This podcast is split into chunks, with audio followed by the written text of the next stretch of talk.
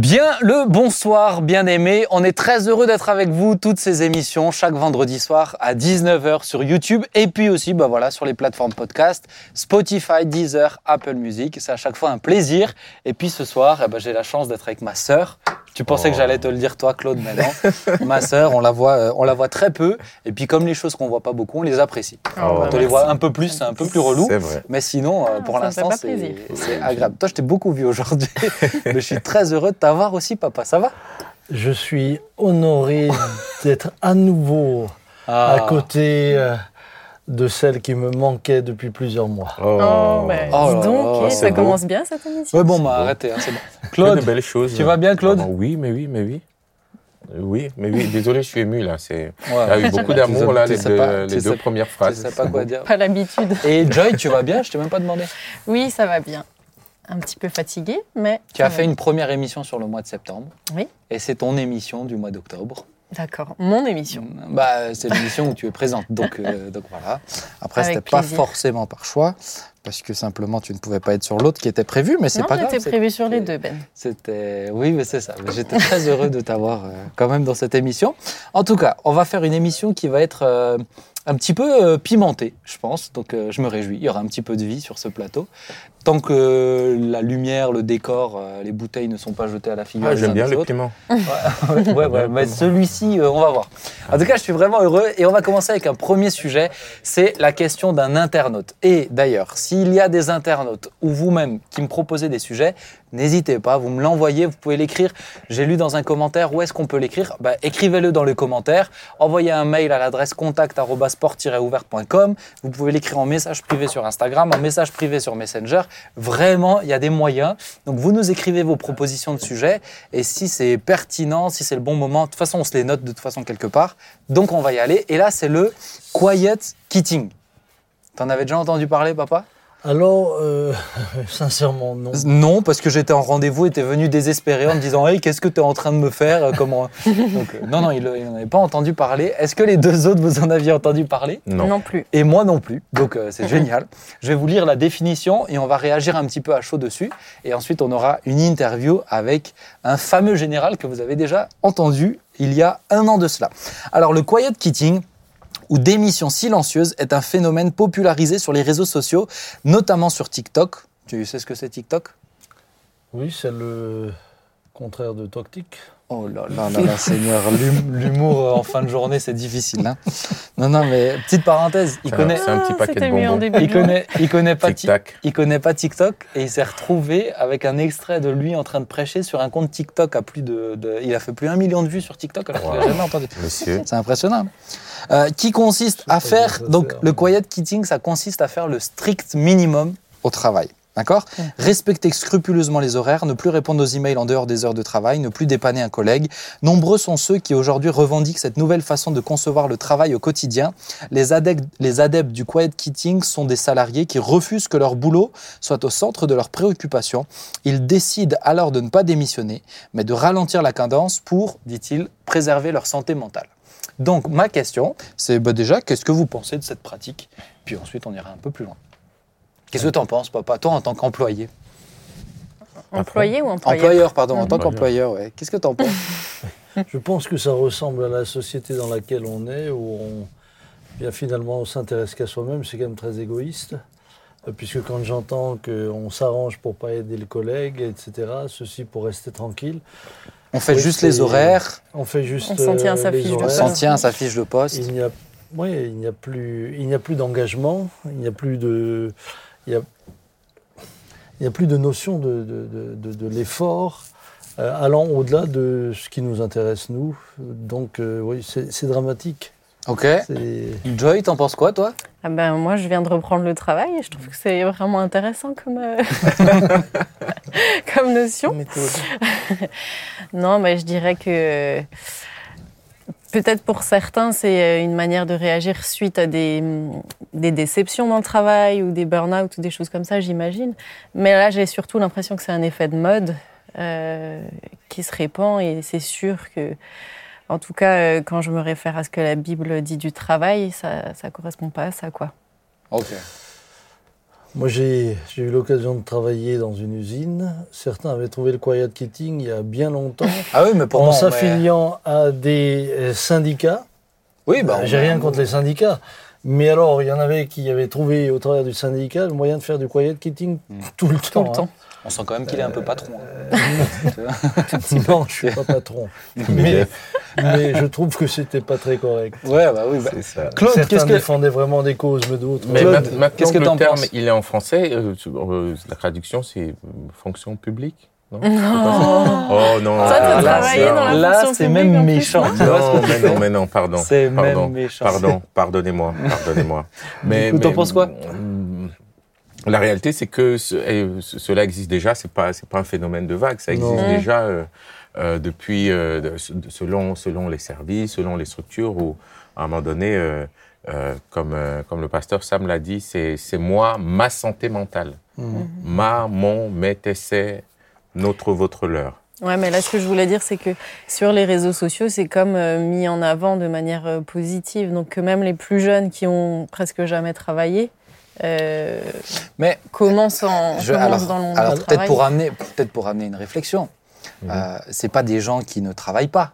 C'est des gens qui font ce qu'on leur demande, Juste pour leur sans, sans une implication euh, plus grande.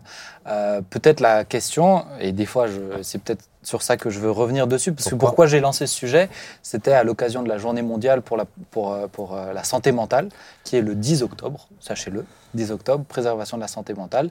Mais euh, le problème, c'est que tu as de plus en plus de burn-out en France, tu as de plus en plus d'excès, euh, tu as, beaucoup d'excès sur le travail aussi, beaucoup de pression. Euh, je ne suis pas en train de dire que tout le monde le fait, certains patrons sont très très bons. Maintenant, est-ce que est-ce que c'est toujours ah bah c'est pas juste, ah bah c'est très égoïste, ça, c'est on, on vient à la question de pourquoi on le fait. C'est ça. Euh, parce ce que la plupart du temps, euh, c'est des gens qui vont pas trouver de sens à leur travail. Oui, parce que la, la traduction, c'est démission silencieuse. Donc, euh, c'est des gens qui, dans leur tête, dans leur, euh, dans leur euh, façon de conce- concevoir le travail, ont, ont démissionné. Euh, C'est-à-dire qu'ils s'investissent plus vraiment dans ce qu'ils font. Donc, ils font leur fiche de poste, ils, ils font les tâches qui sont sur leur fiche de poste parce qu'ils sont payés pour ça. Mais le cœur n'y est pas, quoi. Et, euh, et forcément, euh, forcément, c'est pas bon euh, pour, euh, ben, pour, euh, pour l'employeur. Et en même temps, euh, pour les collègues qui, à côté, euh, eux, s'investissent, quoi. Ils ont, ils- mais finalement, sou- souvent c'est systémique. C'est systémique et vraiment désolé parce que je, je suis moi-même euh, issu de la fonction publique, mais j'ai vu, euh, comme à mes débuts, quand je suis rentré dans la fonction publique, vraiment j'avais un désir de. Mais comprends que le système, à un moment donné, te réduit à un simple rôle, à une. à une- on te demande pas de réfléchir à une tâche et du coup perdre au fur et à mesure, euh, vu de la lourdeur du système, euh, perdre au fur et à mesure le, l'envie, la, la passion, le sens, et, et de re- considérer aussi qu'aujourd'hui, on ne se définit plus par son travail. Mmh. C'est ça. On, ne se définit plus en tant que euh, menuisier ou en tant que. Avant, ça faisait partie de ta vie, quoi. C'était ta, ta c'était fonction, ton métier, c'était ton ça. identité. Aujourd'hui, le travail, c'est c'est- c'est un revenu. C'est un gagne-pain. Et, et- mais à côté de ça, on a, on a plusieurs autres, on a multiples facettes, multiples identités. Et je peux comprendre une génération qui dit, euh, euh, ce que c'est ce que moi j'ai connu dans les quartiers. On a vu nos parents Mmh. souffrir à cause du travail. On a vu les conditions, l'état dans Mm. lesquels le travail les a, les a rendus, quoi. Et on, on décide aujourd'hui euh, de ne pas poursuivre le, Parce la que- même vie. Regarde, moi, je, il y a deux, je pense à un exemple, deux personnes, euh, deux personnes qui me disaient qui travaillent dans des, euh, dans des centres d'appel téléphoniques. Mmh. Et ces deux personnes m'ont dit exactement la même chose. Ça te lobotomise le cerveau. Mm. Tu réponds euh, simplement, bêtement à Ah des non, mais gens. t'as une trame avec, tu dois dire avec telle ta phrase, trame, telle ou, phrase. ou même à des gens qui peuvent être agressifs. Euh, c'est pas souvent les plus tendres qui appellent quand il y a un truc qui va pas. Euh, agressifs, etc. Moi, je peux comprendre qu'ils disent, bah, j'ai- je, je- tu comprends que tu as, envie de leur dire, mais il faut s'investir, etc. Mais quand tu vois, euh, par exemple, jamais de retour d'ascenseur. Des gens qui donnent de leurs heures. Des gens qui. Et quand tu dis, ah, bah, est-ce que tu peux échanger avec moi? Jamais tu as quelqu'un qui, euh, Mhm. qui, qui donne de son temps. Qui... Je peux comprendre de dire, bon, il faut que je fasse attention, parce que sinon, je vais me faire. euh, Je vais me faire je vais le dire un peu crûment, mais je vais me faire bouffer en fait par le travail. Je vais, je vais me faire manger par, par euh, le fait d'être happé constamment, parce que le boulot, ben, finalement, c'est des grosses boîtes, donc on s'en fiche si on t'envoie un mail quand tu es en jour de congé. Comment tu veux qu'on sache que tu es en jour de congé? Il y a 1000 employés. Donc tu vois ce que je veux dire? C'est un peu, euh, je comprends ce que tu dis. Mais je pense que pour certains, il y a des vraies raisons aussi. Euh, évidemment, tout s'entend. Tout s'entend. Maintenant, on, on s'inscrit dans une société qui a un fonctionnement qui a aussi amené au travers de l'industrie ce genre de fonctionnement. Parce que quand tu me parles de- Mhm. du téléphone, c'est une chose. Moi, j'ai travaillé dans une usine où le gars faisait pendant 8 heures le même geste Mhm. et il était chronométré pour le geste qu'il faisait. Maintenant, personne ne se pose la question quand on achète la voiture, euh, qui a bossé dessus et dans quelles conditions? Parce que tout le monde se pose la question, quel est le prix de la voiture? Mhm. Et pour optimiser le prix et pour le baisser un maximum, il faut euh, rentrer ce genre de comme ça. méthodes de travail qui, qui sont, et, et je vous l'accorde, un vrai, euh, un vrai esclavagisme. J'ai eu le droit d'y goûter pendant un, un mois. Et quand je l'avais fait, au bout d'un mois, le, le chef vient me voir et me dit alors, euh, comment vous sentez-vous? Je dis écoutez, c'est dommage, vous pourriez y mettre un chimpanzé, il suffit de lui apprendre des gestes, euh, on n'a plus besoin de cerveau pour faire ça. Et c'était la réalité. C'est ça. Mais, mais on f- c'est c'est tout un ensemble. Ce que, ce que je veux dire par là aussi, c'est que euh, tout en comprenant ce qui m'est dit là, euh, nous, nous, nous subissons et nous profitons d'un système dans lequel bah, il y a d'un côté, d'un côté on en profite, de l'autre côté il y a de la Il y a souffrance. juste ta fille qui est en train de s'étouffer à côté de toi. Si elle peut être plus Ça silencieuse, Ça ça nous arrangerait. Je pense qu'il faudrait couper. De l'eau Ah, tu... Pardon, ça Elle m'arrive est- rarement, mais Elle est émue en fait de t'entendre. un, C'est beau, hein un chat dans la gorge. Tel est moi. Là, c'est plus Hoche, là, Ah, c'est un dromadaire, c'est un tigre. hein, c'est un tigre. Voilà, c'est ce, que je- Oui. c'est ce que je voulais aussi dire. Mais toi, tu nous dis, toi, tu nous dis en tant qu'employé, en tant qu'employeur, pardon, quelqu'un qui dit bon bah euh, non bah là je fais mes horaires parce que euh, j'en sais rien. Tu demandes un service à un de tes employés, euh, tu dis écoute est-ce que tu peux rester un peu plus longtemps? Et qui dit non moi 17 h c'est 17 h ça va t'énerver. Bah, si, s'il accepte après qu'il ne soit pas forcément augmenté comme les autres, qui mettent plus de cœur, non. Après, il y a les contraintes qui s'entendent aussi et celles qui Il y a s'entendent les pas. contraintes Ouais. qui s'entendent, et puis il y a- y alors ce qui fait partie de la maltraitance, comme on l'a dit tout à l'heure, euh, Professionnelle. et, et de la maltraitance professionnelle. Ça, c'est autre chose. Ouais. Ça, c'est autre chose. Euh, Et, et qu'est-ce que tu qu'est-ce que tu penses de ceux qui disent mais moi je trouve plus de sens dans mon travail Aujourd'hui c'est ça, hein, c'est notre génération, c'est la quête du sens. Quête du Ce que je fais, ça doit avoir du sens. Et si ça n'a pas de sens, ben alors je vais m'investir. Je n'y mets pas mon cœur. Je, je n'y mets pas mon cœur, c'est ça. Voilà. Oui, alors, alors euh, j'aimerais répondre à la chose suivante. Pendant des siècles, vous avez eu des agriculteurs qui labouraient tous les jours la même terre, qui euh, trai- allaient à la traite des mêmes vaches. C'était quoi le sens? Le sens, c'était qu'il fallait nourrir leur famille. Et ils auraient pu tous démissionner par manque de sens. Euh, je, suis, je suis très heureux pour, pour je- je- et je comprends et, et c'est important de pouvoir mettre du sens dans ce qu'on fait. Mais vous l'avez dit tout à l'heure, euh, le premier sens euh, que l'on donne au travail, c'est déjà qu'il puisse Subvenir aux besoins. pour subvenir aux besoins. Ça, c'est, mais ça, c'est déjà un sens. C'est Et fondamental. pour moi, c'est un sens important. Bah oui. C'est un sens important, puisque euh, là aussi, j'ai vu des familles dans lesquelles la réalisation de soi-même et le fait de donner du sens et d'avoir du bonheur, eh bien, finalement, passaient au détriment de la famille. Et j'ai vu des Mhm. pères mettre leur famille en difficulté parce qu'ils n'y trouvaient pas de sens, alors ils ils quittaient le boulot. Mmh. Mais derrière, vous aviez et l'épouse et les enfants qui payaient le prix cher de monsieur qui voulait donner du sens. C'est ça. Et Alors après, on est, on est dans une société en plus, j'ai envie de dire, en tout cas ici en France, où, euh,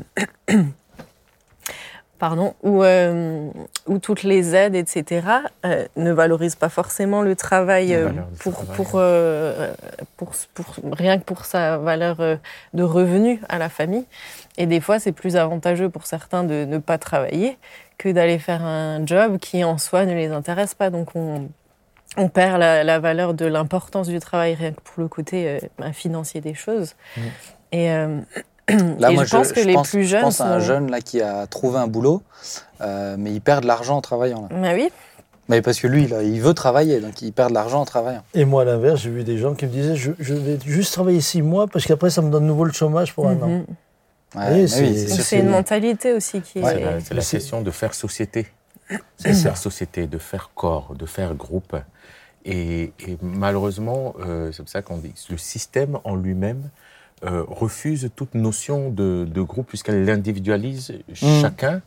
Et, et on peut avoir deux ingénieurs dans la, dans, dans le même, euh, euh, dans la même boîte euh, qui font le même boulot mais qui n'ont pas le même salaire Mm, pour les mêmes missions. mm. Parce qu'on a individualisé chacun à, à une tâche, à une mission.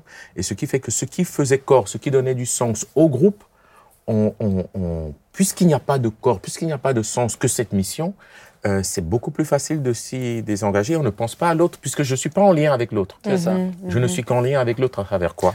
À travers euh, les mails, alors qu'il est à mon bureau juste à côté, à travers le des télétravail réunions. en plus. ça- Et avec le télétravail. Mm. Du coup, c'est, c'est, au lieu de taper sur l'individu, je taperais plutôt euh, sur, un, sur un système Ouais. qui, dont les failles aujourd'hui sont, sont, sont visibles. Et, et pour, pour la plupart des jeunes, ou des jeunes cadres, parce que je pense qu'il y y a beaucoup de Ouais, jeunes je cadres là, mais, mais qui disent non, on en, on, on n'en veut plus, en tout cas pas comme cela. Pas- Bah, Proposez-nous autre chose. Tu vois, moi, je pense, euh, je pense euh, quand, euh, quand on a eu. quand Claude est tombé malade chez nous, bah, heureusement que dans que l'équipe, c'est des gens qui. Enfin, c'est notre, ouais. c'est notre fardeau, l'Église. Euh, c'est pour ça que du coup, on a pu. euh, parce que ça- ça- on a porté beaucoup plus de trucs en même temps. Mais parce que tu. C'est ça, parce que tu as ce cœur-là et parce que tu es conscient que, que si ça. Tôt ou tard, ça retombe sur quelqu'un d'autre. Sentiment d'appartenance. Mais, même quand tu parlais de, de, de, de société qui, qui, qui pousse, qui individualise, des fois je pense même, et c'est important de le dire, qui met en, qui met en, oppodi- en opposition en fait. Concurrence. Euh, je- en concurrence, quand euh, je vous Mm. parlais de une des personnes qui travaillent en centrale, et la plupart qui sont dans ces centres d'appel, il y a les résultats. Combien Mhm. d'appels on prend, etc., qui sont affichés, qui sont visibles. Mm. Bah, c'est, Et puis des, des récompenses malsain, en fonction Mais- des, challenges. ouais. Mais ça. moi, quand je travaillais dans l'usine, vous aviez les, les- les chaînes de presse et le résultat de chaque chaîne. Mm. c'est ça. Et, quand, et tout le monde passait par là pour aller à la cantine. Mm. Ça, c'est euh, tout un, un- un système qui Fait avait été pour mis produire, en ouais. place pour Produire moins rentabiliser. Mais on rentabilise pourquoi? Pour essayer de sortir aussi à la fin le prix le Moins moins, cher. cher. C'est pour ça que je disais tout à l'heure, d'un côté nous subissons, de l'autre côté nous profitons. tout le monde désire acheter moins cher et en même temps, Pas eh bien tout le monde dénonce cette souffrance qui est liée aussi à ce fonctionnement-là. Mais pas toujours, parce que les dividendes de ces sociétés-là, de ces compagnies, c'est pour les actionnaires souvent. Oui. hein. Alors aujourd'hui, pour, Oui, euh, aujourd'hui, pour mais, l'acheteur. mais- mais euh, j'ai- qui- vu des entreprises et, et j'étais touché dernièrement. J'ai vu un chef d'entreprise euh, qui euh, dont, dont l'objectif, dont l'objectif euh, dans, la re- rentabilité de l'entreprise, c'était ses employés. C'est beau, Mm. Oui. C'était ses employés. Et avait, à la fin, il y avait un vrai partage, c'est beau. un vrai partage. Ah, mais là, Donc, c'est des on- employés qui, dans son entreprise, c'est des employés qui mettent du cœur alors. Ah ben automatiquement. O- automatiquement. Tout, là- tout là- monde, tout le monde sait que on s'aime ensemble et on va moissonner ensemble. Il parle de lui à la troisième Ah, personne, c'est beau. Vraiment, non, mais je. Mais, peux, je connais- peux- Vas-y, vas-y. je peux faire une petite remarque. On parle de- d'avoir un intérêt pour son travail, mais quand je pense au Seigneur, il a quand même été euh, charpentier pendant euh, tout un temps avant d'être trois ans euh, dans un ministère plus spirituel. Et je me dis, il savait très bien au fond lui ce qu'il avait à donner et ce qu'il allait peut-être accomplir, mais je ne l'imagine pas faire son métier de charpentier à moitié. Bah oui. Euh, je pense qu'il y a mis euh, autant de cœur que, que les, trois dernières années. Donc, mais je pense que c'est là des fois c'est compliqué, tu vois, ce verset. au-delà de ce qu'on, pardon, au-delà de ce qu'on fait, c'est euh, notre attitude. euh, Oui, mais ce- parce que moi, c'est la question qu'on me pose, c'est quand ce verset qui dit tout ce que vous faites, faites-le comme si vous le faites pour le Seigneur, Avec ce qui, joie, est, ouais, ce comme qui est tu dis. juste. Mais je pense que certains vraiment sont à la limite d'un burn-out, par exemple. Et, et- et il faut qu'ils fassent gaffe.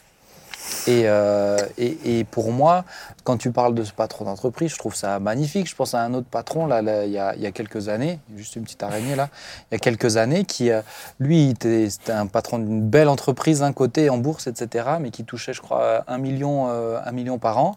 Quand il discutait avec euh, celle qui fait le ménage dans l'entreprise, il s'est rendu compte qu'elle n'arrivait pas à payer le fin de mois. Elle a dit non mais attendez, moi je vais donner 80% de mon salaire à tous les employés. ouais. Et euh, il est passé à un salaire, euh, il est à 5, 000 par mois maintenant, euh, il est à 1 million par an hein, quand même. Et euh, il dit, mais moi je suis super content en fait, si ça bénéficie à tout le monde et j'ai tout ce qu'il me faut. Donc ça, mais c'est aujourd'hui c'est une denrée rare, C'est papa. rare. mais- Tu vois, parce que quand on parle d'égoïsme, mais, euh, on peut pas juste parler des employés, on peut parler de... Mais c'est plein c'est- d'employeurs C'est aussi. ce que disait Claude. On est, on est dans un système C'est qui ça. fonctionne comme cela.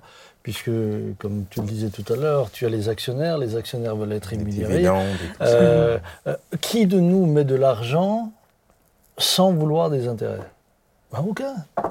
Aucun. On veut tous que ça se rentabilise. Donc celui qui met dans une entreprise, il veut la même chose, donc il met de la pression et puis on se retrouve, à, on se retrouve, on se retrouve avec ce résultat-là. Mais justement, j'aimerais, parce que le but, pourquoi j'ai par- j'ai parlé de ça, c'était à l'occasion de la journée de la santé mentale. Ouais. Et peut-être juste terminer ce sujet avec ça, mais qu'est-ce que vous faites pour préserver votre santé mentale? Voilà, On va juste terminer sur ça, parce que beaucoup le justifiaient comme ça. Ce que je peux entendre, je dirais, pendant un temps. Si tu, te, si tu, euh, si tu veilles sur euh, ta quantité d'investissement sur un travail parce que vraiment ça te mange, pour moi c'est pendant un temps, ça ne doit pas être un style de vie. Euh, préserver sa santé mentale, c'est qu'à un moment donné, tu es censé aller mieux quand même aussi. Mais peut-être qu'est-ce que vous faites pour préserver votre santé mentale? Ben voilà, dites-moi. Est-ce que tu fais de la couture Ah, ça va, j'ai un bon patron. Ouais. Je me sens pas. En fait, tu viens de commencer aussi, donc euh, non, non. mais mais est-ce que je sais, c'est quoi, c'est quoi un peu tes trucs qui font que tu te, tu te préserves? Ça te fait du bien? Euh, le sport, ça se voit pas, mais j'en fais quand même. Tu m'as ôté Ah, les mots de la bouche, mais ouais, je n'ai rien c'était- dit. C'était en, tu en, en, en protection. Sport, ça te Euh, fait du bien? Lui, Euh, se fait un tout. Le sport et, la, et le sport la, à la maison aussi. Mm. Passer du temps, euh, passer du temps avec euh, mon épouse, avec mes enfants, rester en famille, arriver à, arriver à distinguer. Vous voyez, j'ai, j'ai, j'ai dans le cadre de mon boulot aujourd'hui deux numéros de téléphone. Je devrais peut-être pas le dire là. hein. Non, hein, j'aurais pas dû. Oh bah si, Oh, c'est trop tard maintenant. Mais parce que je, je considérais toujours qu'il y avait un téléphone qui est celui personnel, Mm. lié à ma famille, à mes proches, et un téléphone que je rends accessible euh, aux tout venants. Et, et c'est vrai que quand... Merci pour tout, le tout venant. Non.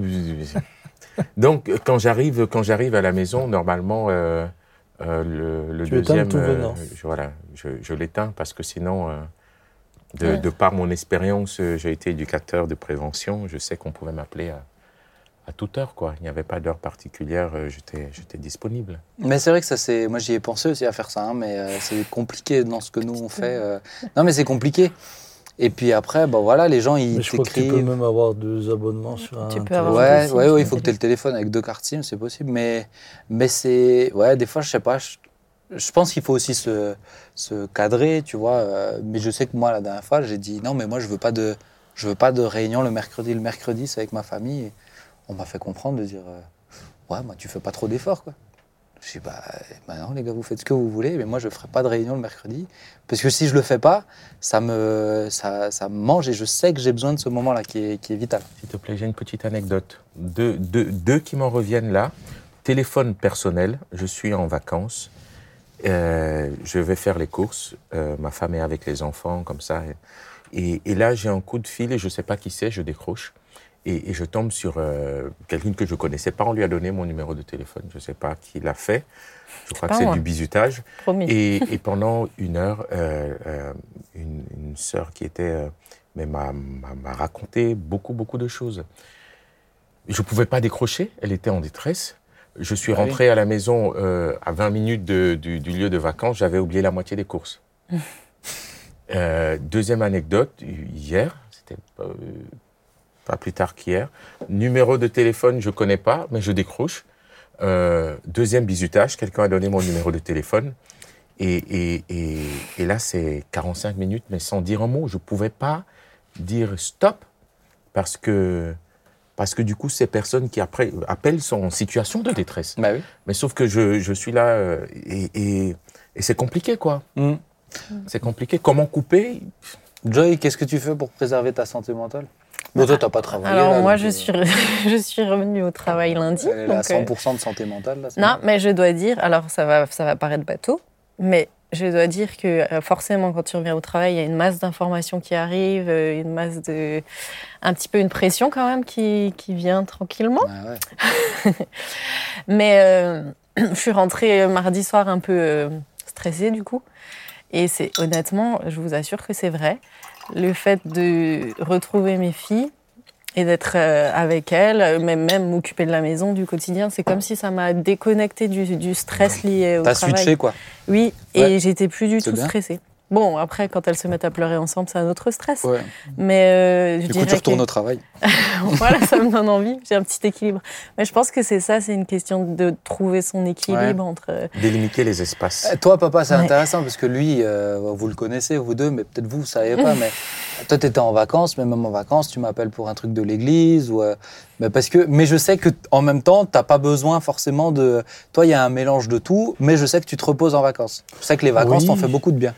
Donc, Oui, qu'est-ce que toi, tu euh, fais pour préserver ta santé mentale? Parce que tu as de la pression. Alors, T'as- très sincèrement, plein de choses. et sans, sans, sans vouloir surjouer quoi que ce soit, mais les, mes temps de prière, c'est ce qui me... Est-ce qu'on peut avoir un violoniste, s'il vous plaît qui- Non, je te- Mais c'est vous- bien, mais c'est Vous vrai. pouvez faire ce que vous, dire, Ah, mais vous voulez. Non, mais c'est sûr. C'est C'est vraiment, beau. c'est vraiment là que je trouve ma paix. La deuxième des choses, euh, je, je, je m'impose le fait de dire à chaque jour suffit paix. Mhm.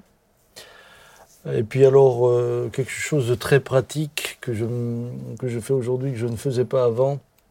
Parce que là aussi, je, je pense que parfois nous sommes, euh, nous chrétiens, en train de culpabiliser euh, inutilement. Mm. Je me permets, par exemple, le soir, de mettre mon téléphone sur mode avion. Euh, ou de voir des messages, mais de ne pas les ouvrir. J'avais l'autre jour, il y a pas longtemps, une dame qui a appelé à 23h ou 23h15. Ah, Bon, elle a appelé à la maison, donc euh, on était encore euh, debout. Et euh, c'est euh, maman qui avait pris euh, téléphone. le téléphone. T'es ravi? Et non, mais il n'y avait pas de souci. Ouais. Et alors, je, lui dis, mais demande si c'est important. Et alors, elle, elle lui, elle lui demande, mais est-ce que c'est urgent? 23h15, on peut imaginer que c'est urgent. Et elle lui dit, bah, écoutez, euh, bah oui, quand même. Donc, euh, j'ai pris cette dame au téléphone et je lui dis, voilà, chère sœur, quel est votre souci? Elle me dit qu'elle était justement en train de réfléchir au mariage. Alors, je comprends que c'était un souci pour elle à 23h15. Mais je lui dis, écoutez, je pense que cette question peut être traitée demain, donc Wow. rappelez-moi demain. Et je me suis permis de me séparer euh, de cette chère sœur à ce moment-là, de cette manière-là, parce que j'estimais que ça, ça, demande et l'heure où elle le faisait, eh bien, n'exigeait pas euh, de rester au bout du fil. Si elle m'avait dit euh, qu'elle a des pensées, que- qu'elle est, en stress, des pensées de suicide, ou qu'elle a, euh, tiens, son mari est en train de, de, de, de, de- de tout casser dans la maison ou autre chose, Oui. évidemment que j'aurais reconsidéré Voilà. les choses différemment. Donc là aussi, euh, c'est gérer les appels en fonction de leur importance. Moi, ce que je fais euh, pour, euh, par rapport à ce que tu dis aussi, et c'est très important pour moi, parce que j'accompagne beaucoup de personnes qui ont des troubles psy aussi, et souvent c'est des- c'est très long, et ça peut être très prenant, parce que Mhm. dans un délire, ça peut appeler à n'importe quelle heure, et ce qui pourrait être une situation ur- urgente pour eux, de loin pas une situation urgente, c'est que je ne donne pas mon numéro systématiquement. Et, euh, et je refuse qu'on communique mon numéro. Moi, on donne pas mon numéro si on m'a pas demandé euh, l'accord au préalable. Et si on a donné mon numéro avant, je vais voir la personne qui l'a donné. Parce que sinon, bah, ça m'est arrivé à des moments mais de plus courir après le, après le téléphone et, et les urgences. Et on peut se faire manger comme ça, je pense aussi. Et euh, je fais comme toi aussi, laisser des messages en non lu ou juste le lire pour voir si c'est urgent et le remettre en non lu.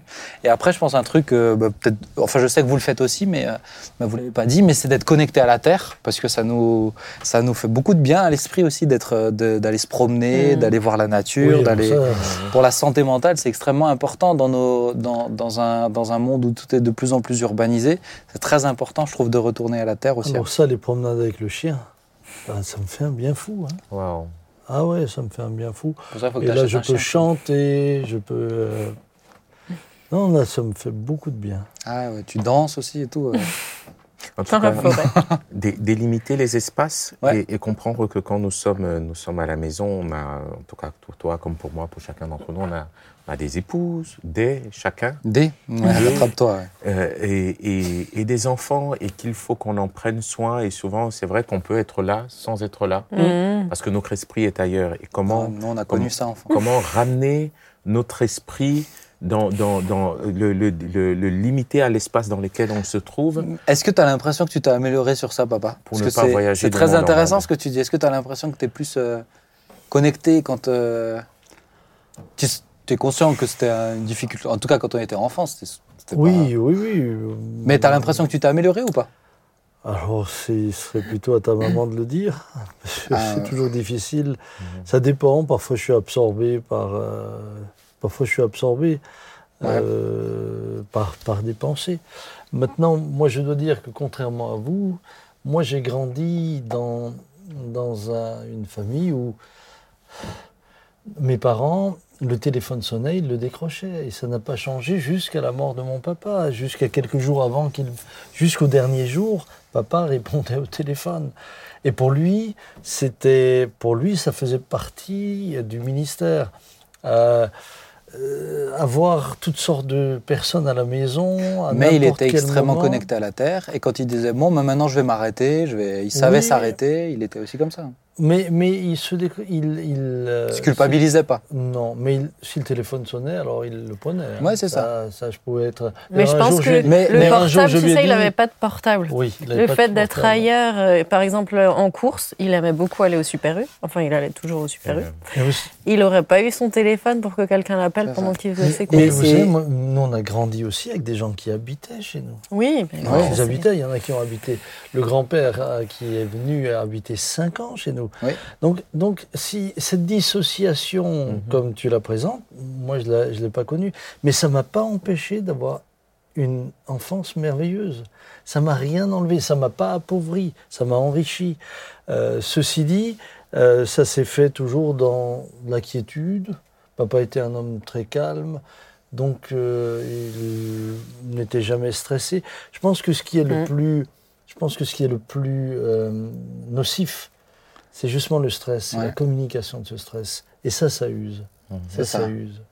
Et même, euh, il décrochait tout le temps le téléphone, mais il fallait pas chercher une, une oreille euh, capable de t'écouter longtemps. Il priait avec toi. et Oui, puis- il priait. C'est Voilà. ça. Mais j'en étais quand même arrivé à. Et ça, à- encore, il y a quoi Il y a un an, je suis- avant qu'il ne parte, hein, arrivé chez lui, euh, pour le voir. Et en dix minutes, je pense qu'il a décroché trois ou quatre fois. Donc j'ai dit, tu sais quoi, papa Je retourne chez moi, je te téléphone, comme ça au moins je suis sûr qu'on sera ensemble. Oui, donc tu vois, c'est pas Mais, non mais, plus- ça me- mais, mais non, mais je dis en riant, ça me. Ça me, ça me, ça Mais me- ça c'est- me c'est dérangeait le- pas en tout cas, ça. la réalité des couples et des familles aujourd'hui, c'est euh, aussi notre génération. hein. C'est les femmes Mhm. qui travaillent, le mari qui travaille, les enfants qui sont à l'école. Et le seul moment, finalement, où on peut encore constituer une cellule, noyau, nucléus familial, c'est c'est le soir, quoi. Hmm. Où chacun peut venir aussi déposer là quelque chose de l'ordre d'une- d'un foyer. Bon, Et voilà. que- j'espère que tu voulais dire encore quelque chose de pertinent et court. Oh, pertinent, non, mais je, je rentre là, j'étais dans. Pertinent, une- non, mais je vais quand même le dire. J'étais dans une maison d'hôte. Non, c'était intéressant. Ouais. J'étais dans une maison d'hôte et on s'est dit ça avec ta maman, puisque euh, là, on a vraiment eu du temps d'être Ensemble. ensemble, de, de- de rire ensemble. De... Même si nous, on a notre. Par exemple, maman aime la plage, moi pas. Ah ben, c'était vite fait, je la déposais à la plage, je la recherchais 4 heures après.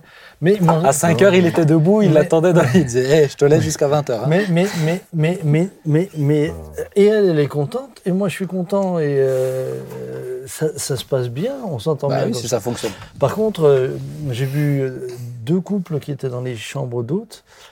C'était, c'était assez intéressant parce que ils étaient assis à la même table, chacun sur son téléphone. Mais pendant je ne sais combien de temps. hein. Hmm. Et ça, je dois dire Et que on s'est débarrassé de cette habitude. T'avais plus de batterie sur ton téléphone que tu le fasses pas ou... Non, comme elle était 4 heures à la plage. Ah voilà, c'est ça. T'étais tout je- seul sur ton Non, téléphone. parce que le nombre de fois où quand on te parle, t'es sur ton téléphone. Ah, mais Donc nous disions la santé Ah bah, c'est moi qui t'ai dit, t'es sûr que c'est pertinent hein, bah, Mais il n'empêche que je pense vraiment que le téléphone portable peut être euh, Nocif. très Nocif. nocif. C'est vrai. Vraiment, vraiment. D'où peut-être je- investir je dans des boîtes aussi pour fermer les. Vous connaissez ces boîtes-là? C'est des boîtes où tu euh, mets un minuteur et tu, ne peux, tu mets ton téléphone dedans et tu ne peux pas l'ouvrir pendant que tu as ce minuteur. Même si tu enlèves la pile, etc., tu peux pas l'ouvrir. mm. Bon, mais ça- Moi, je- il j'ai faut en arriver là. Ah bah pour les ados, ça marche très bien. j'ai perdu mon hein. téléphone. Moi, je ne leur en ai pas acheté. Ouais, ouais. J'ai perdu mon téléphone euh, que je Oui, n'ai toujours est- pas retrouvé. Ah. Là, je suis obligée d'en racheter un. On est au courant. hein. Mais honnêtement, j'en avais pas pendant trois mois là. Mhm. Mais je dois vous dire qu'en termes de, de stress, et, ben, et les gens qui doivent réussir à te joindre, euh, Non, on passait tous par ton Ils y mari. arrivent. c'est lui qui c'est ton mari qui en peut plus, là. Non, j'avoue que j'avais moyen depuis l'ordinateur. J'avais moyen depuis l'ordinateur de- d'envoyer des messages et tout. Mais ce qui fait qu'il fallait que je sois à la maison pour communiquer ou pour. euh, D'ailleurs, moi, j'avais l'impression des fois de parler à une personne schizophrène parce que j'écrivais, j'écrivais sur le téléphone de Pierre. Et Pierre, euh, t'es dispo si je passe là? Lui, il me dit ouais, pas de problème. Et juste après, euh, en fait, non, chérie, je ne pense pas quoi. Du même compte, le même numéro. Le... Je dis, mais, mais ils sont, qu'est-ce qui est en train de se passer? En fait, ils discutaient entre eux sur le même numéro. Et moi, je Ah, mais non, mais voilà. Non, c'était pas vrai. Tu voulais pas nous Ah faire oui, une non, mais toi, tu me fais, toi, Tu tu me voulais fais, nous emprunter un outil. toi, tu me fais un petit signe, papa. Je vous ai dit, est-ce que c'est pertinent? Parce que là, on a une super partie d'émission et je me réjouis. Oui. Et voilà, je pense très bien qu'on aurait pu se passer de ce petit commentaire que tu as fait, mais c'était pas grave. C'est génial aussi. On va avoir un invité que vous connaissez, c'est Jean-Fred. Je ne sais pas si vous connaissez Jean-Fred. Euh, et qui c'est. a été euh, un très sage conseiller pour nous Oui, pendant la crise. j'essaie juste de mettre mes pieds sous la table aussi, merci. Mais, euh, mais c'était, c'était vraiment ex- ex- extrêmement intéressant pour vous. Mais il est venu faire une super émission l'année dernière sur la gestion de crise, euh, chacun personnellement. Pourquoi on lui a demandé à lui? Mais c'est parce qu'il est général de l'armée française. Et euh, bah, il a expérimenté pas mal de choses, notamment la guerre, notamment les conflits avec les talibans à l'époque. Et il nous a parlé de différentes choses et ça me semblait intéressant de parler du sujet suivant, le chrétien dans la guerre. Déjà, est-ce que chrétien peut faire la guerre? Est-ce que donc voilà, je trouve que c'est très intéressant et je me réjouis. Donc on va l'accueillir sur le plateau, Jean-Fred. Jean-Fred, bon, bonsoir. Bonsoir Benjamin. Tu es d'une grande patience à notre égard et je t'en remercie. Je me suis régalé avec le quiet quitting. Eh ben, en tout cas, on est, on est ravis. Est-ce que dans l'armée, on peut, euh, on peut pratiquer le quiet quitting? Je pense que les chefs doivent respecter le quiet quitting de leurs subordonnés. Ah, C'est-à-dire laisser vivre et les laisser avoir une vie de famille. ouais. Mais, et je pense que dans l'armée, ils essayent d'être le plus cadré possible.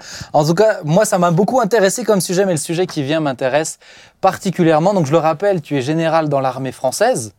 Euh, en- en retraite maintenant. Oui, Je- oui, mais comme tu, comme tu m'as dit qu'un général est toujours général, je le dis plus maintenant, mais, mais, mais tu as de multiples vies à côté. Il fait un, un million de choses, franchement, c'est impressionnant. C'est, on est juste fatigué à l'idée d'entendre tout ce qu'il fait, mais, euh, mais, mais c'est, impressionnant. Ça, on voit que ça te maintient en vie. Et je vais te poser cette question. Alors, je t'ai dit que probablement sur le plateau, on n'a pas tous les mêmes avis. Je te pose cette question. Est-ce que selon toi, un chrétien peut être dans l'armée française ou l'armée tout court? Oui, bah écoutez, euh, c'est une bonne question, c'est une question fondamentale. Est-ce qu'un chrétien aussi peut être dans les affaires? Est-ce qu'un chrétien peut être, euh, euh, je ne sais pas, dans des choses euh, particulières, spécifiques, etc. Moi, je pense que oui.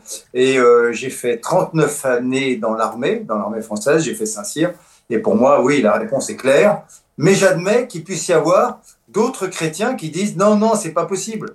Moi, je respecte beaucoup les objecteurs de conscience. Et je pense qu'à toute époque, il y a eu des, des chrétiens qui ont choisi de ne pas prendre les armes et d'autres qui, euh, au moment voulu, ben, se sont levés, ont, ont pris les armes. Hmm. Alors après, demander quelle est la question La vraie question, c'est euh, est-ce que je dois rester inactif s'il y a un pays envahi, si mon pays est envahi, si la France est envahie par l'Allemagne ou par un pays euh, aujourd'hui là, hein, il y a des, il y a- la guerre est à nos frontières hein, quand même, hein, à la frontière de l'Europe. Qu'est-ce qu'on fait? Ah, Alors, alors justement, toi, tu arrives tout de suite sur le sujet qui fait grincer les dents, mais je voulais un petit peu d'historique chez toi. C'est pourquoi tu as fait l'armée? Qu'est-ce qui t'a motivé? Est-ce que tu étais déjà chrétien à ce moment-là? Euh, Peut-être un petit peu d'histoire, et puis ensuite on va venir sur ça. Mais est-ce qu'un chrétien peut, si j'ai pris ce sujet, c'est justement aussi à cause de la guerre en Ukraine, ce qui vient devant nous. Est-ce qu'un chrétien peut prendre les armes? Mais commençons par toi. Alors, écoute, euh, très clairement, euh, pour devenir officier ou pour choisir une carrière militaire, de servir euh, dans le métier des armes, il faut une vocation. Et j'avais cette vocation euh, depuis enfant. J'avais euh, des, officiers dans ma famille. J'ai un oncle qui s'est fait tuer en rejoignant le général de Gaulle. Et on m'a donné comme exemple ce- cet oncle qui est mort à 25 ans en se faisant abattre avec son avion et qui est tombé en Méditerranée à 200 mètres de, Gibraltar et qui est enterré à Gibraltar. Donc c'était un exemple qu'on m'a donné. Et lui, c'était un protestant. Euh, je ne l'ai jamais connu, donc je ne sais pas où est-ce qu'il en était de sa foi. C'était un chef scout et il avait dit tant qu'il y aura un combattant, je serai avec lui. Et il a essa- essayé, juste après le 18 juin 40, de rejoindre De Gaulle. Il s'est fait tuer le 30 juin 40. Voilà, donc euh, c'est une histoire familiale. chacun a son histoire. Hein. J'entends l'histoire de la famille Peter Schmidt avec Samuel, votre grand-père, etc. chacun a la sienne. Moi, j'avais cet exemple, et puis j'en ai eu beaucoup d'autres. Euh, j'ai choisi le métier militaire, j'ai fait Saint-Cyr. Après mon baccalauréat, classe préparatoire, j'étais en recherche sur le plan spirituel, mais j'étais un protestant sociologique. J'avais pas encore réellement euh, donné ma vie au Seigneur. Voilà. D'accord. Euh, et donc j'étais d'abord euh, sociologique, ce qu'on appelle un protestant euh, de nom, comme il y a des catholiques de nom, etc. Euh, mais je, je, je, cherchais la face de Dieu. Je cherchais la face de Dieu. Je suis rentré à Saint-Cyr et je me suis converti une fois que j'étais jeune officier. Hmm.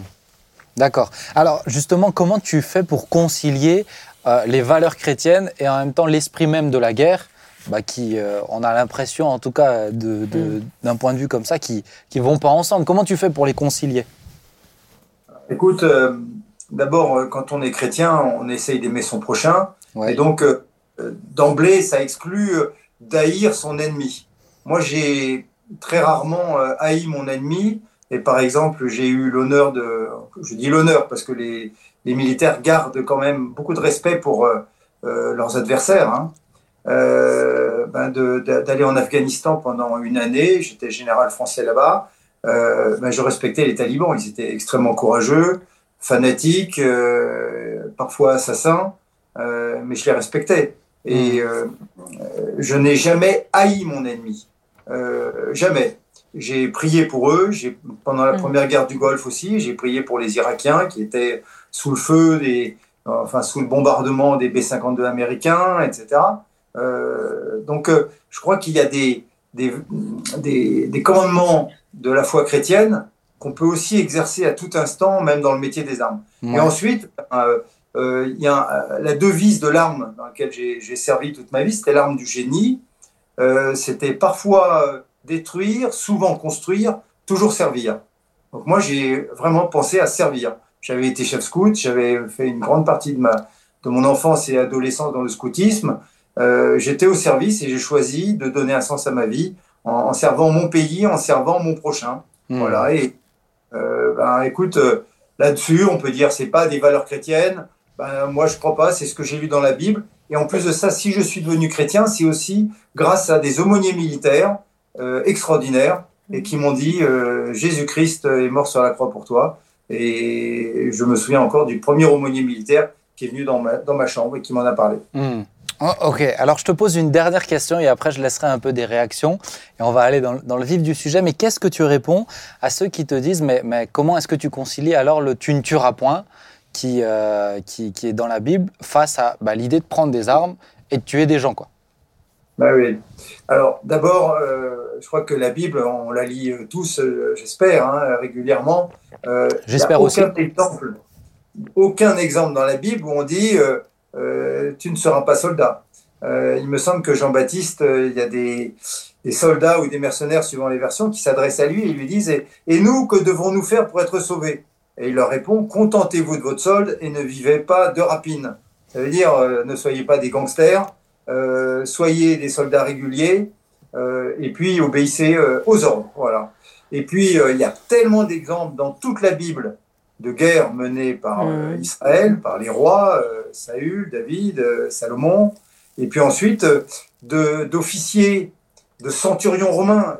tout le Nouveau Testament est rempli de centurions romains. Et euh, les centurions romains, et je parle à, nos, à vous, être euh, amis alsaciens de Mulhouse, c'est comme si euh, la Bible nous parlait d'un officier de la Wehrmacht, euh, mm. puissance d'occupation, qui euh, vient poser euh, une question à, à, Jésus et qui dit Viens guérir mon serviteur. Et, mm. et Jésus est impressionné, il lui dit En vérité, j'ai jamais vu une telle foi. Euh, et le, le, centurion romain dit ben, Moi, j'ai des soldats sous mes ordres. Je dis à l'un va et il va, à l'autre vient et il vient. Voilà. Mmh. Donc la C'est intéressant ce parallèle. Je n'ai jamais entendu ce parallèle. Il est très intéressant. Et la Bible ne dit pas ne soyez pas soldats. Elle dit par contre, euh, il y a plein d'exemples, euh, les, les, vertus euh, guerrières euh, sont développées par Paul, les, les armes du chrétien, ben, c'est des armes, hein, c'est des vraies armes.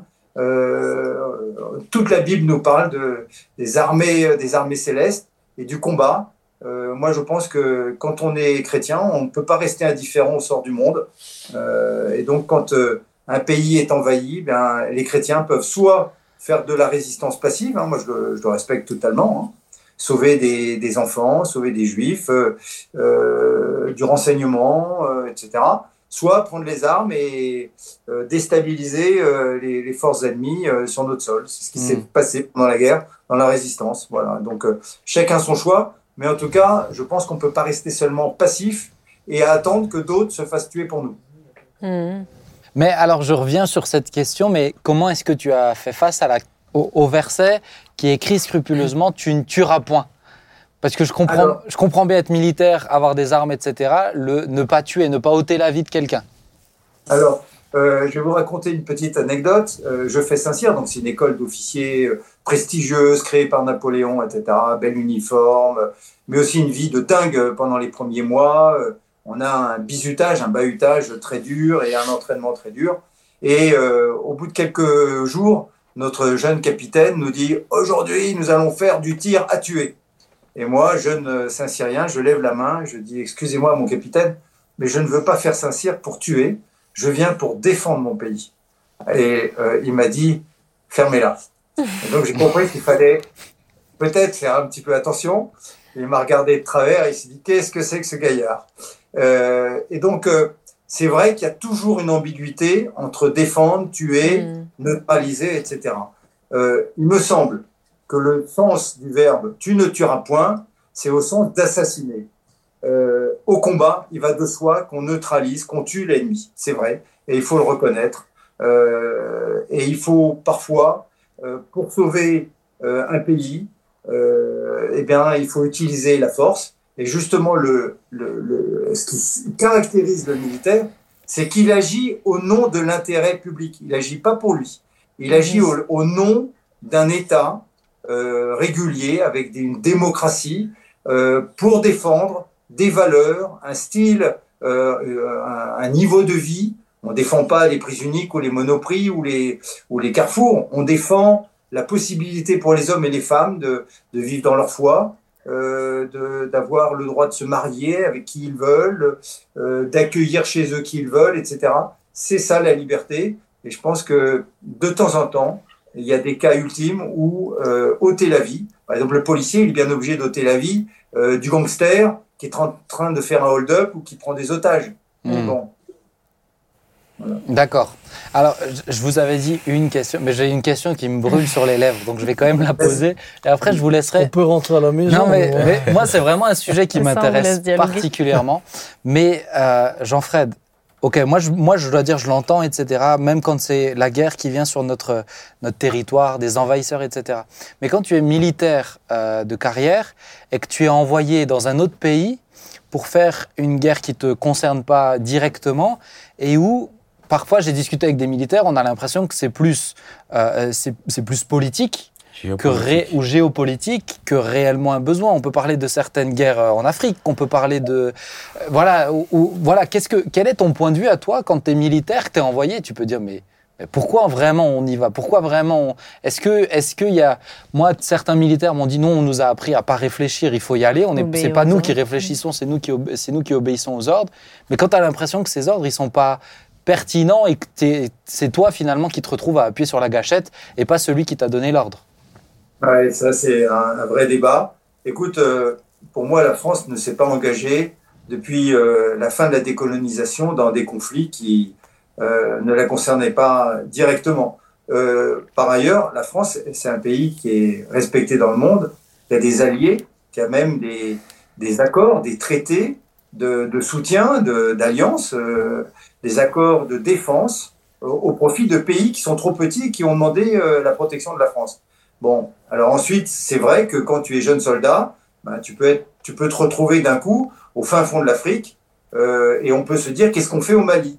Ben, Je suis désolé, mais les attentats euh, du 11 septembre, ils ont été euh, pensés en Afghanistan. Les attentats du 11 septembre 2001, ils ont été pensés en Afghanistan avec des types qui étaient saoudiens, qui vivaient à Hambourg, ou aux États-Unis, mais à un moment donné, les 2000 personnes du World Trade Center, ils sont morts au World Trade Center.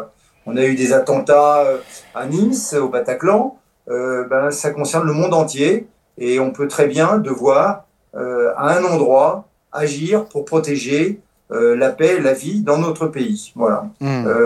les, les terroristes du Bataclan, ils venaient pas de n'importe où, ils venaient pas de la planète Mars, ils venaient de, de Daesh.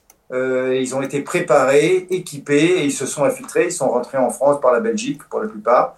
Et puis ils ont fait leurs attentats, euh, euh, le Bataclan, etc., Charlie. Euh, c'est, ça vient pas de nulle part. Hein. Hmm. Donc de les arrêter au loin, ça peut servir pour éviter qu'on soit pleuré et à faire des cérémonies avec des bougies et, et, jeter des ballons blancs dans le ciel.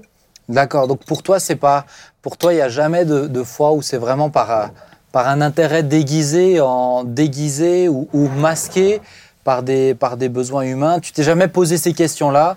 Euh, pour toi, c'est vraiment même qui t'a parlé de, de, prévention ou d'anticipation d'un futur problème. Euh, mais pour toi, c'est jamais de la, la, géopolitique ou des, des intérêts parce qu'il y a du pétrole ou parce qu'il y a ces choses-là. Alors, c'est évident que les intérêts euh, d'un pays ne sont pas que des intérêts humanistes, etc.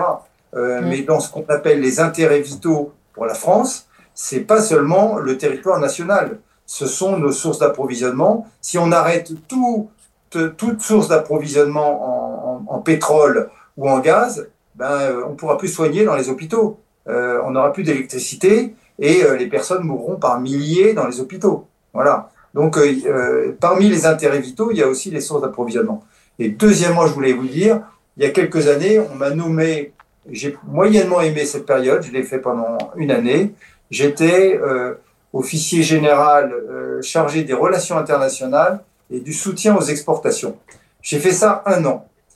J'ai pas tellement aimé en tant que chrétien ce que j'avais à faire parce qu'il fallait vanter la qualité de tel canon, de tel ceci, de tel cela, et j'ai pas du tout aimé. Quand j'ai quitté il y a quelques euh, quelques années euh, le service actif, hein, je suis parti en, en deuxième section. Euh, J'aurais très bien pu entrer dans l'industrie d'armement et aller vanter les canons et les trucs. J'ai pas voulu. Suis venu euh, président d'une œuvre euh, d'aide à l'enfance euh, en, difficulté et, et, je sers mon prochain dans d'autres dans d'autres choses. Hmm. Je pense qu'effectivement, il y a aussi des marchands de canons, il ne faut pas être hmm. aveugle. Il y a aussi des grandes entreprises, il y a aussi des, des actionnaires, et il y a certainement aussi des gens qui se disent euh, ben, si, si, on arrive à vendre tel nouveau matériel, ce serait super, etc. Et là, c'est d'un autre domaine que verser son sang pour son pays ou euh, euh, aller défendre euh, une population contre, par exemple, les talibans. Ouais. Moi, j'aime discuter avec toi, Jean-Fred, parce que c'est clair et je comprends bien ce que tu dis. Maintenant, je me tourne un peu vers les autres. Qui, ne, comprennent pas ce que tu dis. non, non, non. Moi, je, c'est ce que tu voulais dire. Non, moi, je, moi, je, comprends bien.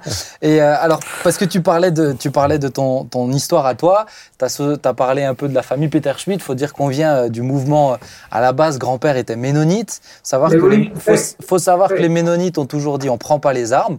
Donc, un petit peu, je vais tout de suite me tourner vers euh, vers les, dents les plus aiguisées. Non, je t'embête, je t'embête, je t'embête. Mais je sais que ton point de vue n'est pas le même. Qu'est-ce que tu penses de ce que Jean-Fred dit? Quel est ton point de vue? Est-ce qu'un chrétien peut être militaire? Alors, c'est pas que mon point de vue. On avait souvent des échanges avec ton grand-père. Oui. Hein, on a souvent eu des échanges, mais j'avais beaucoup de respect euh, devant lui parce qu'il a été un homme courageux, euh, ayant, euh, ayant pris des positions sur la base de convictions qu'il avait, mhm. euh, qui, qui, ont mis sa vie en péril. Mm.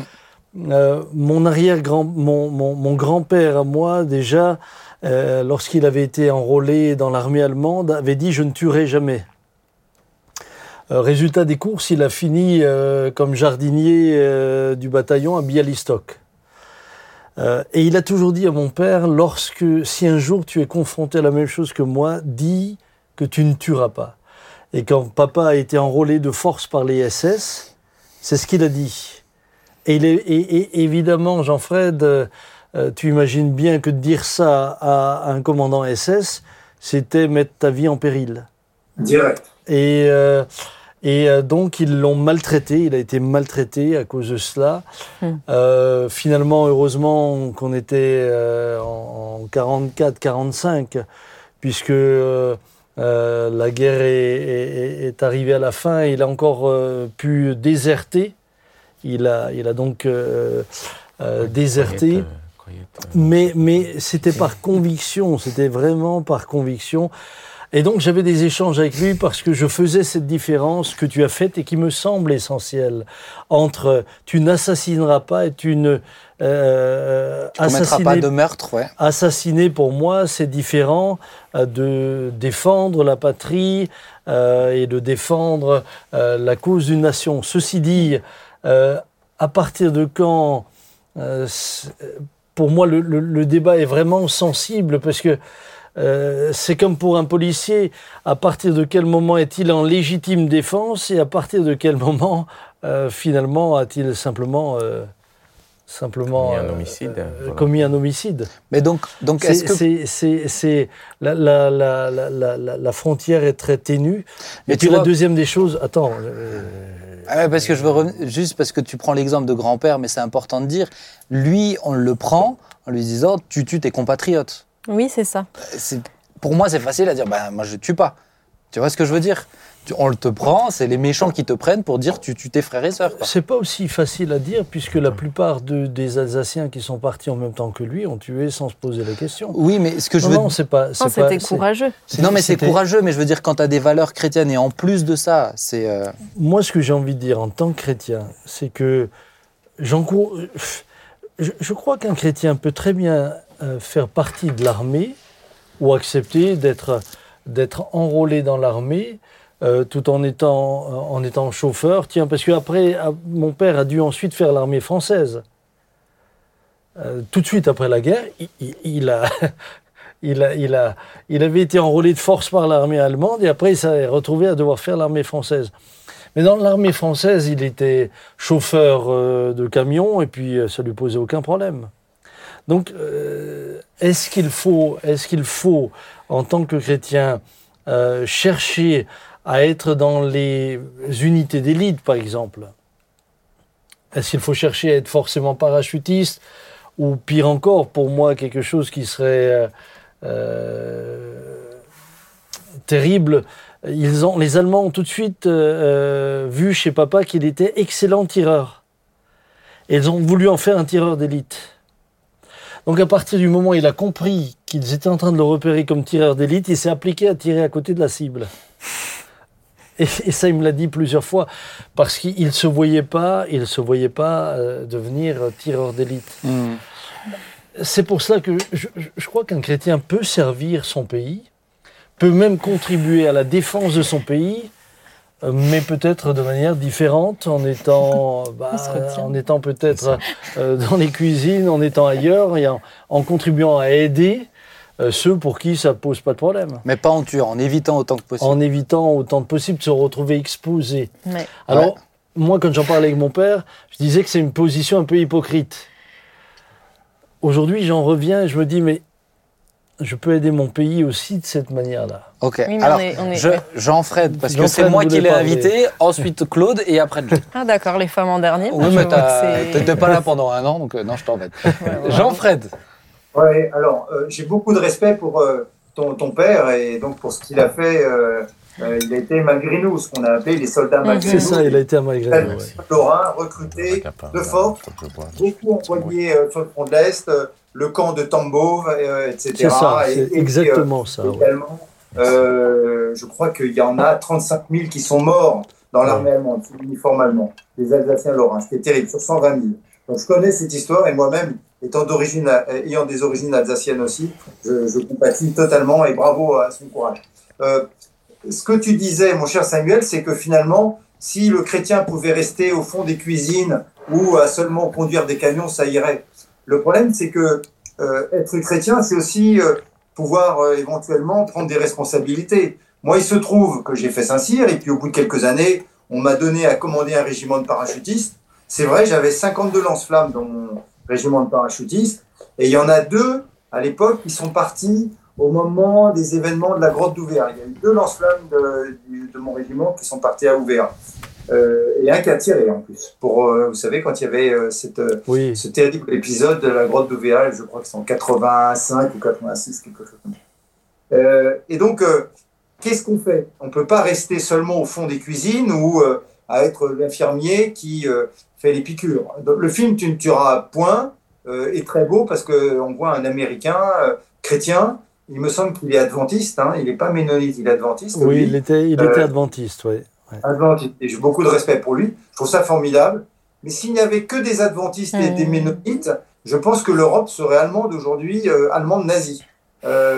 donc, heureusement qu'il y a eu d'autres personnes et qui étaient aussi, euh, euh, qui avaient la foi et qui ont, qui ont, pris, euh, qui ont pris les armes. Moi, c'est l'exemple de mon oncle. Je respecte les uns et les autres et je pense qu'il y a une place pour. et le respect doit être mutuel. et pour moi, il me semble que l'un n'exclut pas l'autre. Je hmm. pense qu'au contraire, et rien dans la Bible ne nous dit que l'un a plus raison que l'autre. Mais par contre, la complémentarité, ben, euh, fait partie de, des, des, tensions dans la foi chrétienne. Euh, rien n'est simple. On est dans, sur cette terre qui est dans le domaine euh, du péché. La guerre est du domaine du péché, j'en suis bien d'accord. Euh, et moi, quand j'étais général, c'est vrai que je j'avais les mains propres. Moi, je faisais des plans et je dessinais en Afghanistan les flèches où je disais il faut aller s'emparer de telle vallée ou euh, neutraliser l'ennemi dans toute cette zone. Ça pouvait dire que les habitants qui étaient dans cette zone allaient peut-être risquer d'être bombardés. Bien sûr, il y a des règles de dégâts collatéraux à éviter, etc., etc.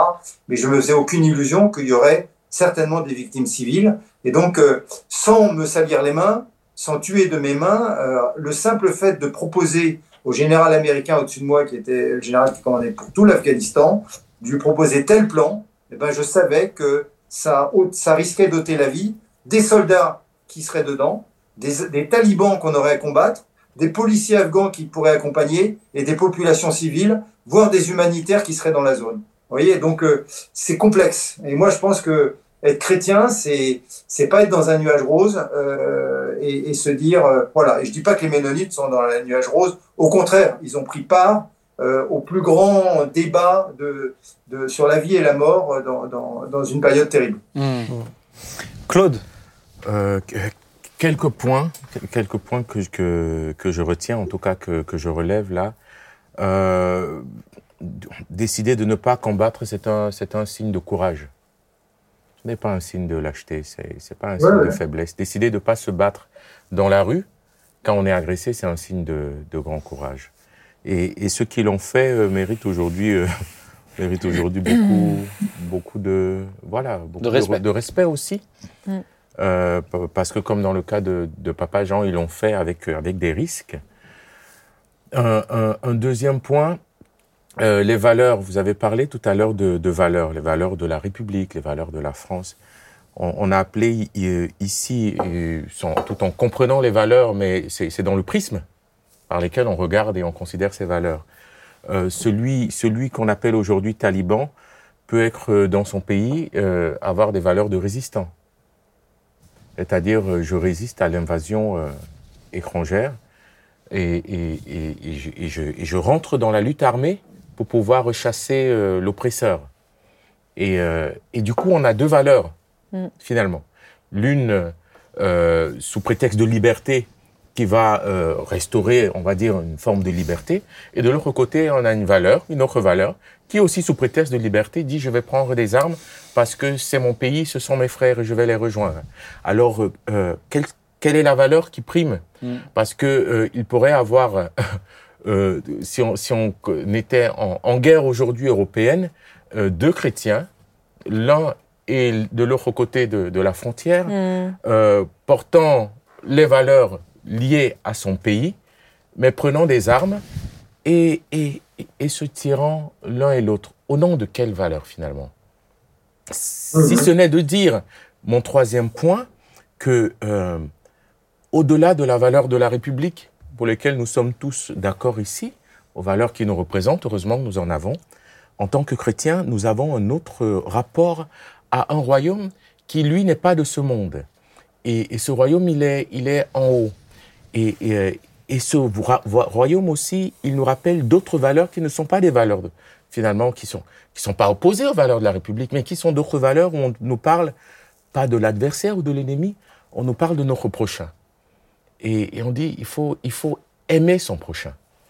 Et, et son prochain, c'est l'autre. Et je, je, ne suis pas dans cette dimension de guerre. Moi, mon prochain, là, c'est celui qui va me klaxonner ou qui va me faire un je sais pas quoi quand je vais sortir d'ici. Il faut l'aimer. Et, et, et ça, c'est une autre valeur auquel j'entends, je ne peux que parler à mon niveau. Mais c'est aussi une autre valeur à laquelle maintenant, quel que soit mon, mais, euh, quel que soit, euh, je dois pouvoir aussi pour répondre en tant que chrétien, avec la valeur d'amour, d'aimer mon prochain, je me vois mal Claude quoi parce que je parle en mon nom, euh, porter une arme. Mhm. Parce que je me dis, le prochain, c'est celui qui est au bout, euh, qui, est, qui, est au, qui est au bout de cette arme.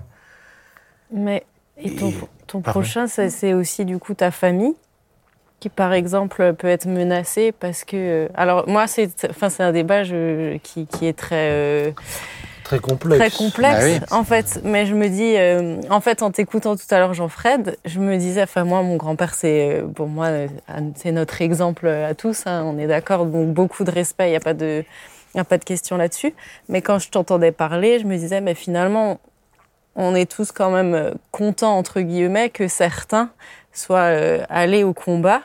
Euh, pour bah, justement pour que finalement on soit pas envahi et que et qu'on puisse euh, vivre dans la liberté, entre mmh. guillemets.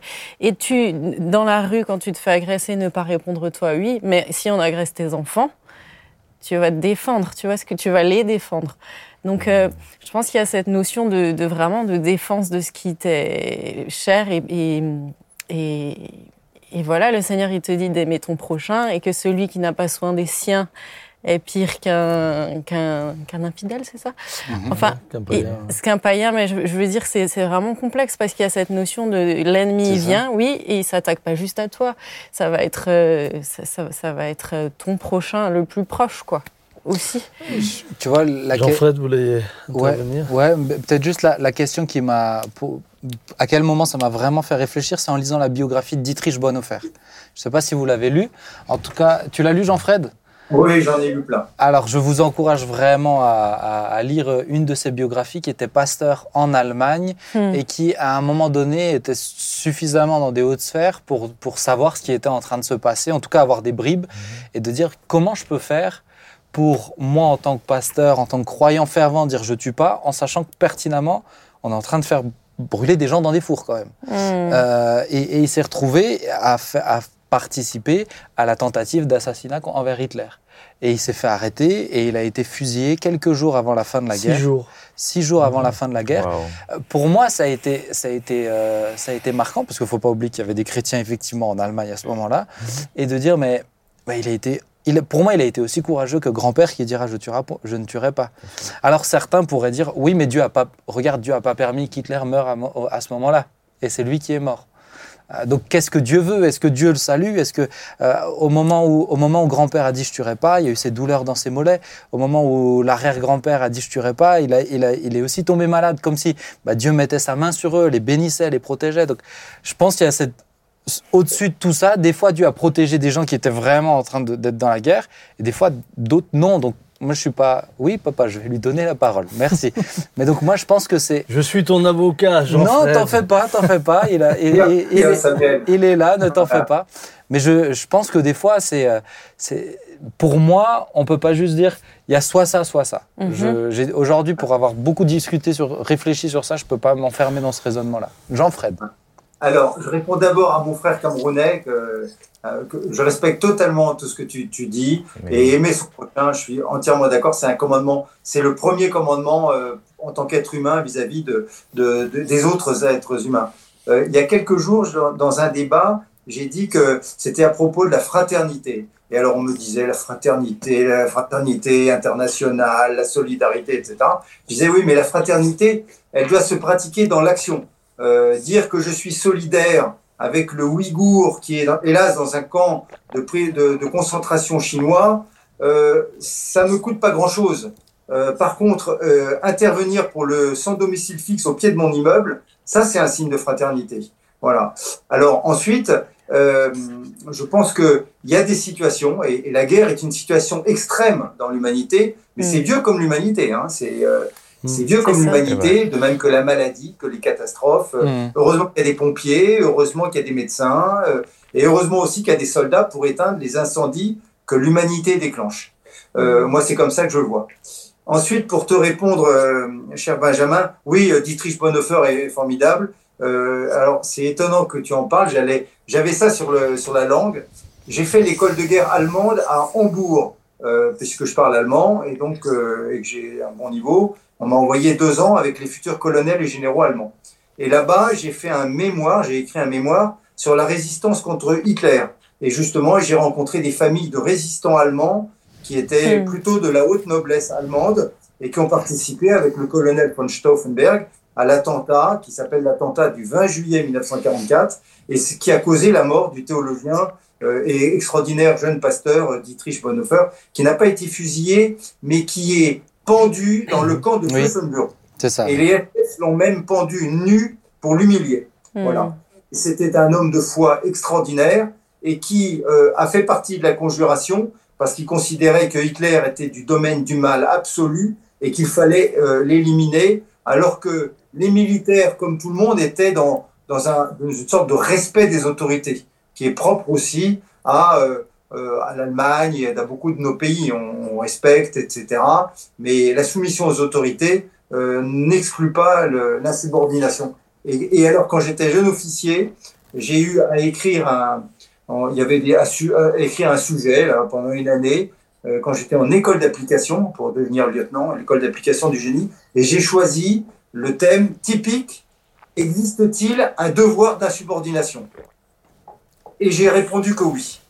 Euh, et j'avais euh, 23 ans ou 24 ans. En m'inspirant de mon oncle qui a dit euh, il n'a pas respecté le maréchal Pétain, il n'a pas respecté l'armistice, et il dit je continue. Mais je pense que réellement, il y a des cas où l'insubordination, voire même euh, la participation comme Bonhoeffer à, à, un complot dans la clandestinité pour renverser le mal absolu, je pense que le chrétien peut, euh, et on, on peut rester dans son groupe de prière, on peut aussi agir, euh, en tout cas modestement et, et euh, quelque part. Euh, c'est chacun ce- selon euh, ce que Dieu nous donne euh, de vivre, Mhm. euh, des circonstances et aussi des, des capacités qu'il donne à chacun. Moi, je Mhm. ne demande pas à, à une petite jeune fille de 14 ans de devenir une, euh, une complotiste contre Hitler.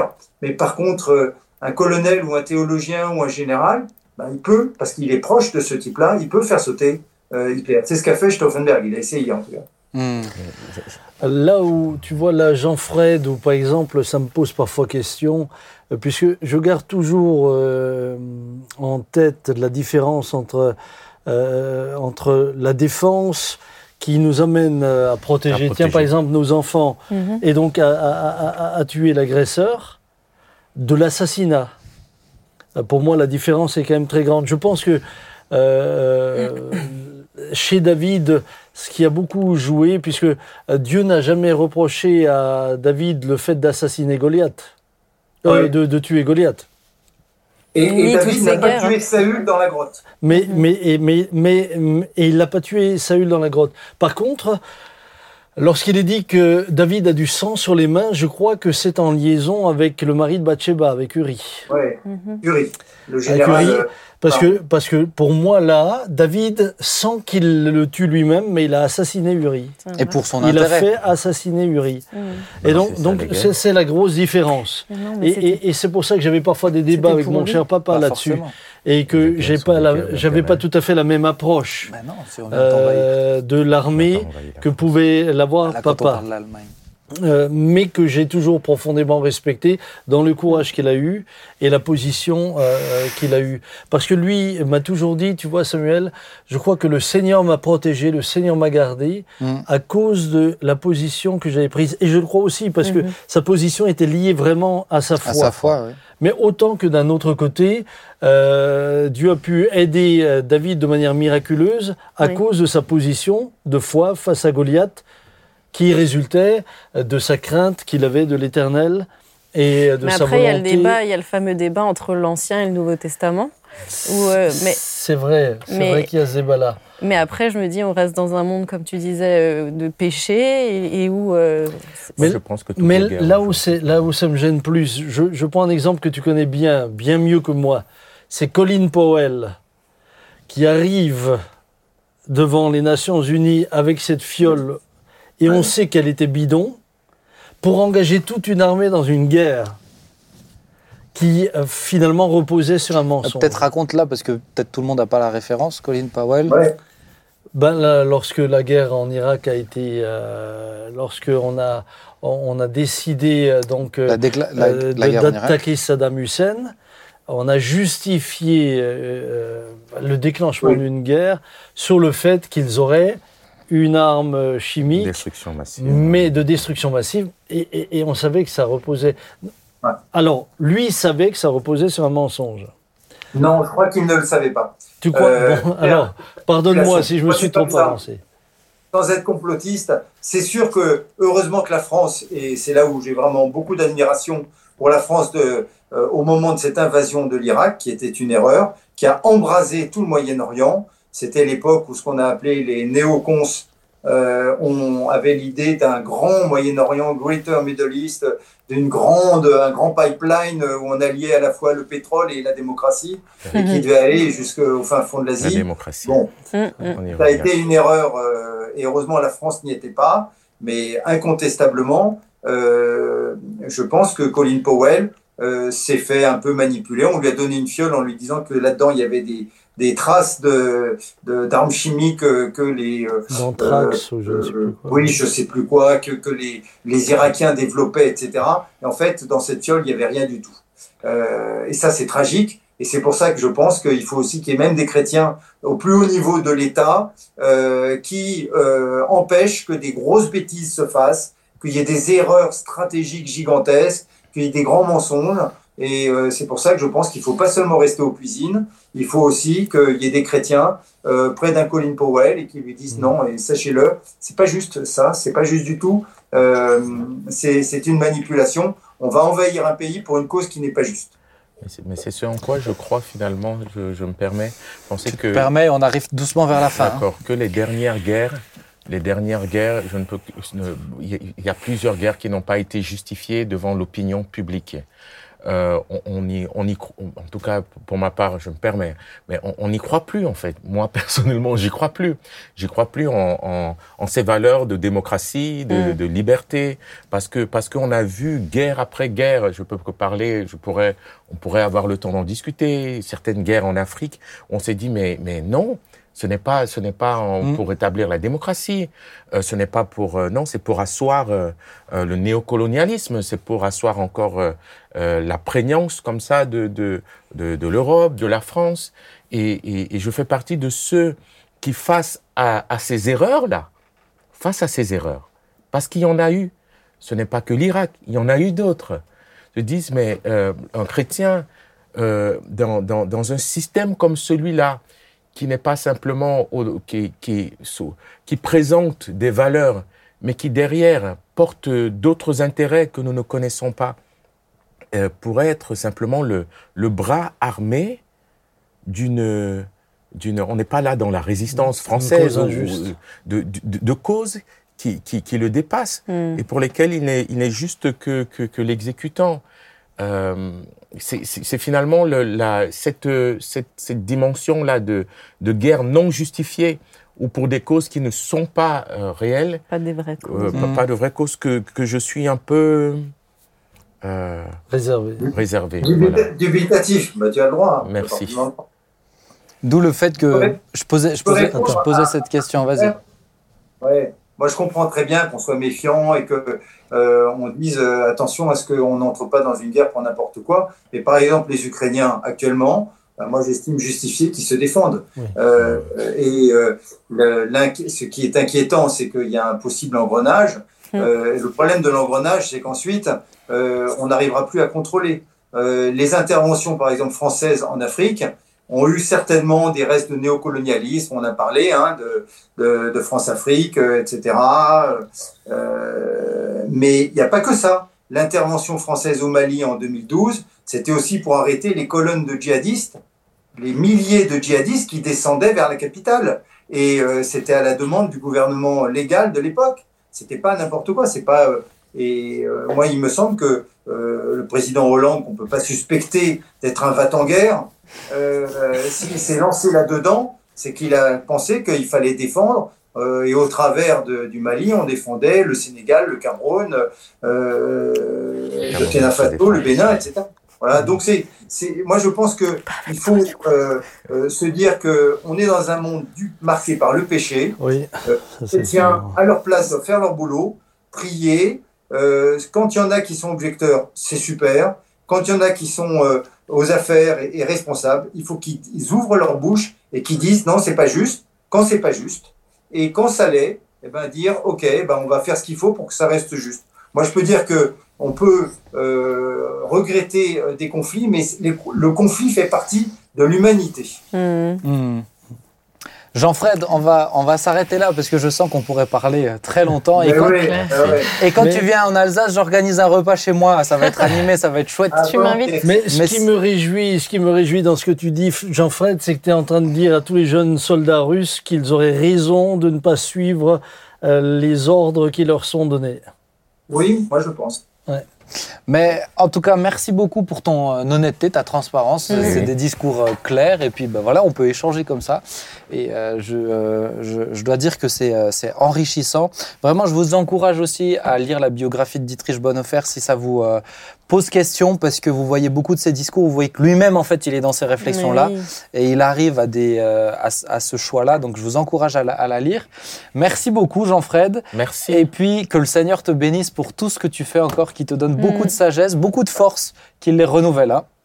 D'accord. Merci, chers frères et- et sœurs. Et Soyez bénis vous aussi. À bientôt. À bientôt. Et à bientôt. Merci, À bientôt. merci beaucoup. C'est euh, bah, c'est extrêmement intéressant. hein. On a, de, Wow. on a de, de quoi dire, même si on n'est pas euh, les uns et les autres euh, d'accord, si on a des points de vue qui, qui divergent un petit peu. J'aimerais qu'on puisse terminer avec euh, la prière et puis ensuite on va se dire au revoir. Je vais demander à la moins violente de l'équipe de pouvoir. euh, de- Là où elle est de- plus Mais spirituelle, je, non je- je ne me, je ne me range pas dans. Non, mais c'était la plus douce quand elle a parlé. Si ce n'est pour nous emparer du royaume des cieux. Ouais, c'est Amen. Amen. Eh ben, si tu discuterais avec Jean-Marie, il te donnerait une autre version de ce texte Ah, qui bah t'intéresserait oui. beaucoup. Eh ben oui, mais comme il n'est pas là, les absents ayant C'est tort, parce que c'était les pharisiens. te dirait que c'est les pharisiens et que c'est pas du tout un compliment. D'accord. Ah, ah. Oui. Alors, Joy, je te laisse expliquer. Seigneur Jésus, merci pour euh, ta présence au milieu Père. de nous. Et merci parce que oui, au-dessus de tout, tu es le prince de la paix, Amen. Seigneur, et c'est ce que nous voulons euh, rechercher par-dessus tout, Seigneur, dans nos, dans nos cœurs, dans nos vies, que, nous soyons des artisans de paix, là où tu nous places les uns et les autres. Et je te prie de bénir tous ceux qui auront suivi cette émission, Seigneur, et que vraiment, Saint-Esprit, toi, tu nous donnes ta sagesse dans tout ce que nous avons à, à entreprendre et à décider. Hmm. Amen. Amen. Amen. Merci à vous, à vous trois pour euh, votre participation enrichissante. Merci à vous, chers amis. Cette émission est un peu plus longue, mais je dois dire qu'elle est hyper intéressante. Donc je vous encourage à la regarder, quitte à la regarder en plusieurs fois. Si vous endormez un moment, vous mettez pause, vous réécoutez le lendemain matin. Et que le Seigneur vous bénisse, n'hésitez pas à la partager. Et puis, bah, posez-vous des questions en fait qui sont difficiles. C'est très important pour cheminer dans notre foi aussi. Mm. Euh, on vient devant des, des choses qui risquent de nous dépasser. Mm. Et je pense que c'est le genre de questions, de, de réponses à avoir pour soi-même avant que ça se produise. Que Dieu vous bénisse. Rendez-vous vendredi prochain à 19h. À très bientôt. À bientôt. Bye bye. Au revoir.